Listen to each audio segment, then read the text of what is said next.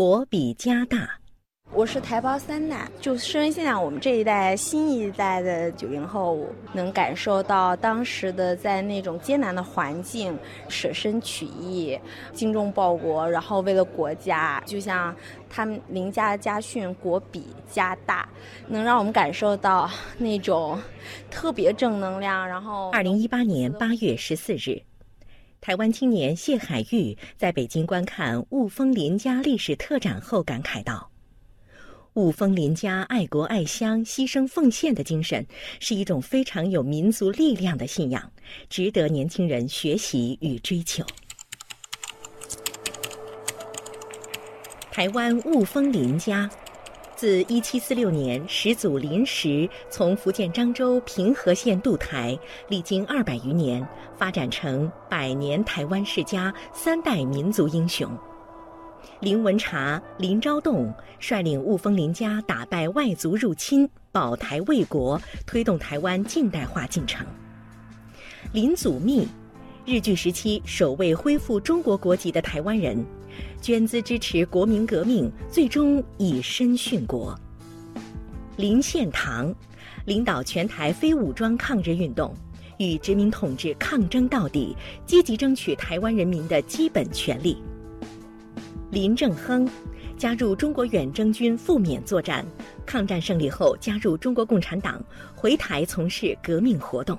我父亲跟我讲，我们家有一个家训：家国同构，国比家大。这个国比家大什么意思呢？就是国家的利益如果大于你这个个人利益的话，个人要服从国家的需要。林正亨之子。雾峰林家第九代传人林义民，每年都会到延安和井冈山给青年学生干部们上课讲家风，讲林家几代人为国捐资捐躯的故事。那他到了南京以后呢，正是那个淞沪会战就要爆发的时候，全国的抗日热情啊非常高涨。这时候呢，他又是以国家利益为重，弃文从武，他考南京。中央陆军军官学校，这个学校的前身呢，就是黄埔军校，它是第十五期。二十二岁那年，林正亨弃文从军，走上了抗日道路。一九四四年，林正亨主动请缨，参加了第二支赴缅作战的远征军。报名参军呢，我母亲不同意，我母亲就对他说：“说我现在呢。”有了老大了。一九四四年呢，我已经快两岁了，啊，我现在呢又怀了第二个，所以就靠你来养家。你要去参军的话呢，我们三口人怎么生活？他看到我母亲呢这样表态以后，他就说：“我们家的家训呢是国比家大，现在国家都没了的话，你家庭有什么用啊？”生活嘛，你们去投亲靠友，等我回来以后，咱们再团聚。我妈妈是流着眼泪送他上了前线。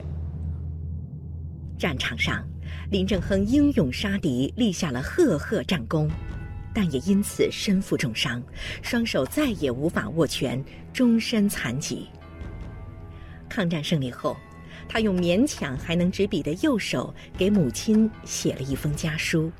在这神圣的战争中，我算尽了责任。台湾的收复，父亲生平的遗志可算达到了。他要是有知，一定大孝于九泉。我的残废不算什么，国家能获得胜利强盛，同胞能获得光明和自由，我个人粉身碎骨也是值得的。请母亲不要为我的残废而悲伤，应该为家庭的光荣而欢笑。你没有为林家白白教养了我，我现在成了林家第一勇敢和光荣的人物。一九四九年八月十八日凌晨，林正亨在台北被捕。所以一九五零年的一月三十号那天早晨呢，他从这个呃监狱里被提出来以后呢，五花大绑，然后头上插着这个标签。后来从监狱里出来呢，他就喊着“中国共产党万岁”，喊着“中华人民共和国万岁”。林义民的母亲到监狱里认领林正亨的遗物，抄下了他在狱中写的最后一首明志诗。这是我我父亲给他妈妈写的这个诀别书啊。趁浮泛海临台湾，不为黄金不为名，只觉同胞遭苦难，敢将赤手挽狂澜，半生奔着劳心力，千里河山不尽看，五志未酬身被困，满腹余恨夜阑珊。父亲坚贞不渝的革命气节，心系国运的赤子情怀，潜移默化中指引着林毅民成长。我刚念完高中二年级，学校的党支部书记就找我，对我说：“说这个《北京日报》选中了你，要培养你当记者，你现在赶快去报道。”可是我那个时候呢，功课很好，我想考北大考古系，我就很矛盾。但是我想到了我们家的家训：家国同构，国比家大。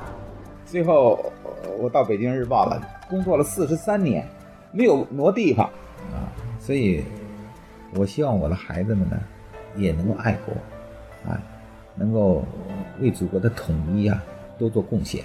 我就跟他们讲啊，就是我们家的基因里头就有爱国两个字。林一民长子。雾峰林家第十代传人林海，从小就听父亲讲林家先辈的爱国事迹。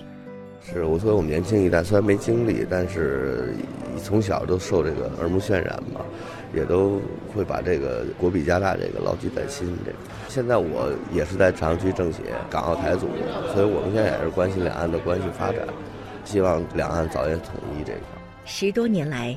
林毅民多次带着岛内林家族人到大陆祭祖归宗、旅游参访、办展览、出书籍，使林家转化为祖国和平统一的拥护者。二零一七年，林毅民一家被评为全国最美家庭。不久，我相信呢，台湾人民呢，也会回到祖国的怀抱。我是第九代了，所以我们要为这个目标啊奋斗。海峡两岸的同胞啊。都能够认清啊，祖国统一是大势所趋，任何人阻挡不了。